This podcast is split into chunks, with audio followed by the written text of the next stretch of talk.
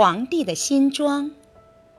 很久以前，有一个皇帝，他既不关心国事，又不喜欢看戏，但他有一个爱好，那就是特别喜欢穿新衣服。有时候，他一天中一个小时要换一套衣服。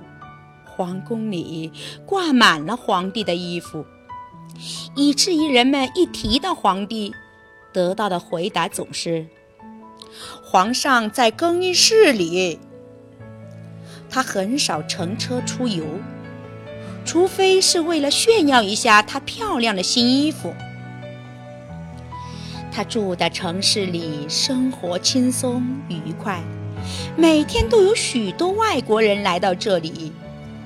有一天，来了两个骗子，他们宣称自己是最好的织布工人，能织出最美的布，不但颜色和花纹非常精美，而且用这种布做的衣服，那些不称职或愚蠢的人都看不见它。这正是我最想要的衣服，皇帝想。穿上这种衣服，我就可以分辨出，在我的国家里，哪些人不称职，哪些人是聪明人或傻瓜。好吧，我要让他们尽快织出这样的布来。于是他付给这两个骗子一大笔钱，吩咐他们马上开始工作。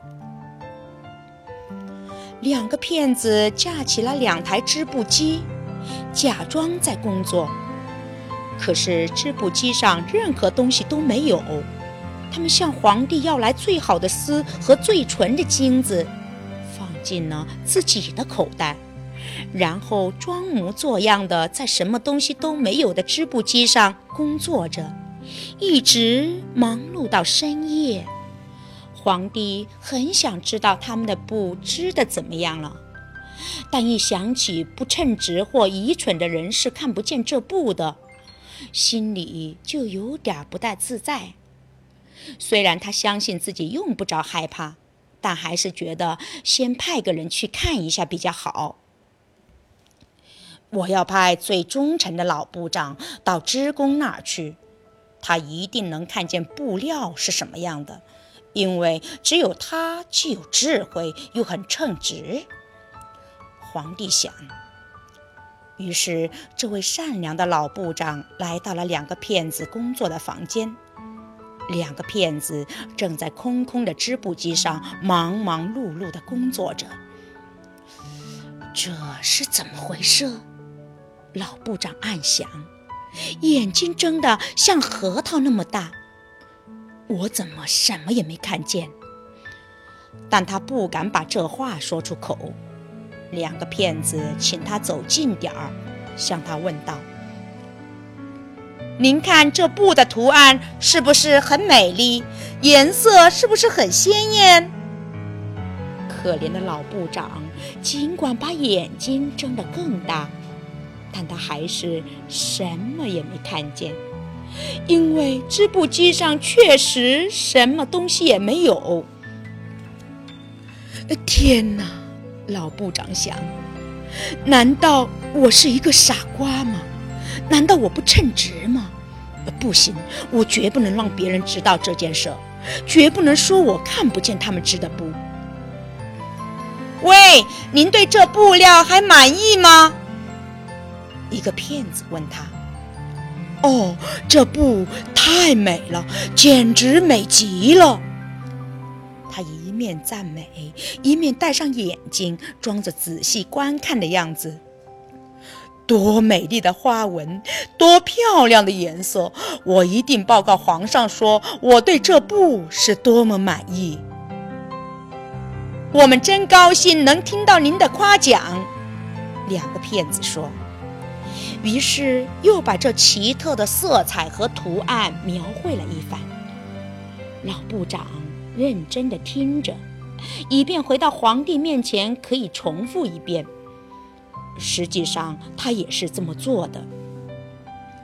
骗子们又要了更多的钱和丝，但是他们全都装进了自己的口袋。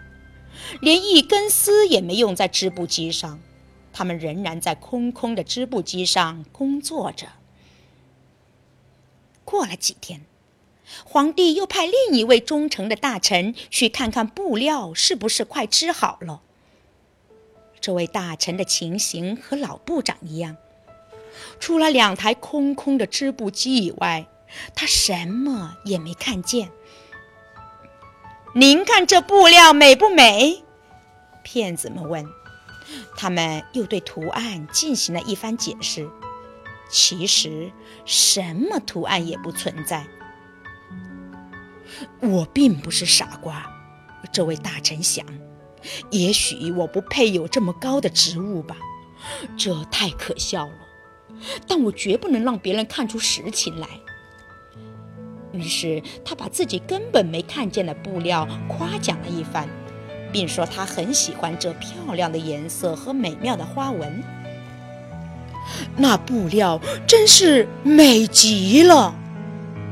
他回去对皇帝说：“城内所有的人都在议论着这美丽的布料。现在皇帝要亲自去看看还没有织完的布。”他带着一群特别选定的官员。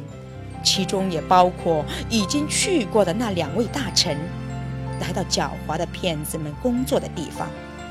这两个家伙正在卖力地织着布，但连一根丝的影子也看不见。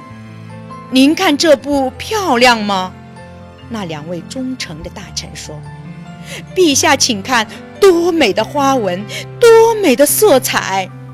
他们指着那空空的织布机。以为别人都能看得见那布料，这是怎么回事？皇帝心想：我什么也没看见，真糟糕！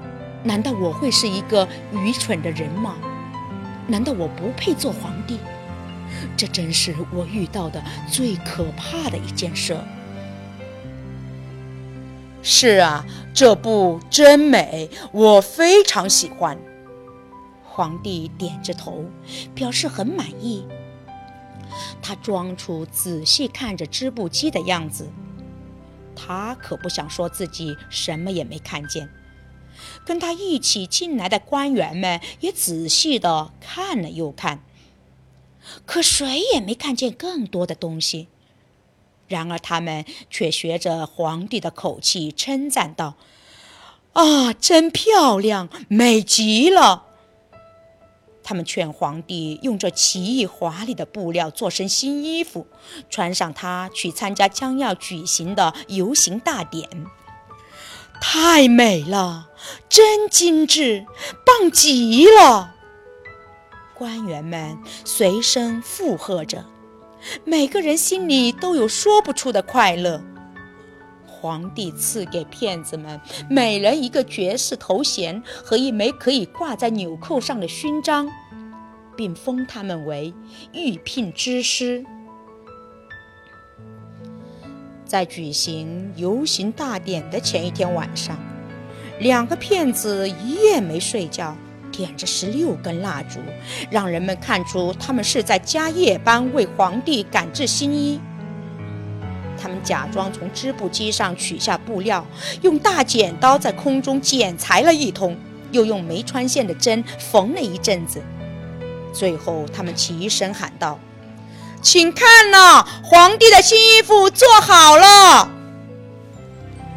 皇帝带着他的一群最高贵的骑士赶来了。两个骗子高高的举着手，好像真拿着什么东西似的。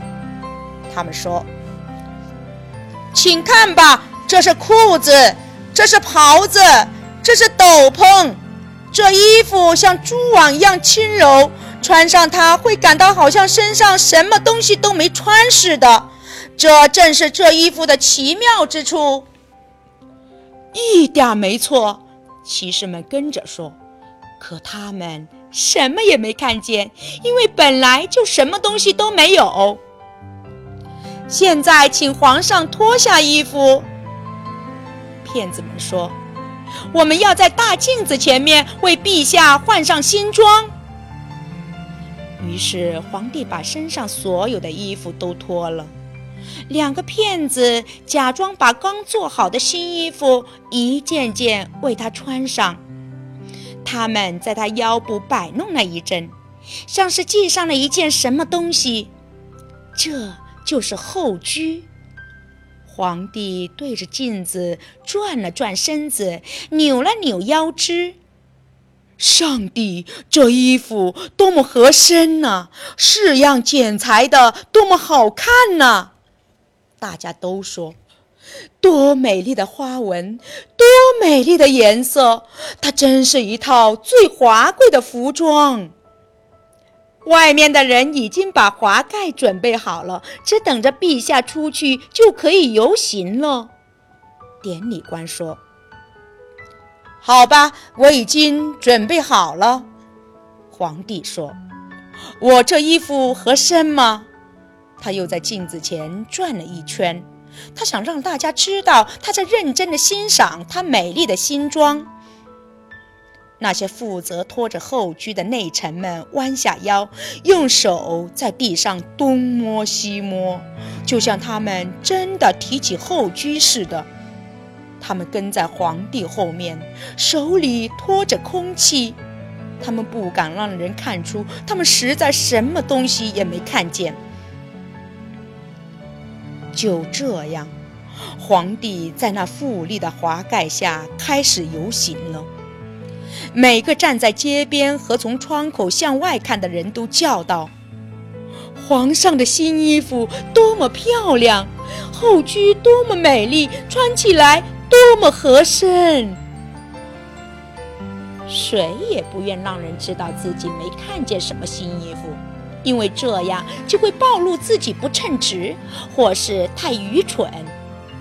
皇帝所有的衣服从来没得到过这样普遍的赞扬，可他身上什么衣服也没穿呀！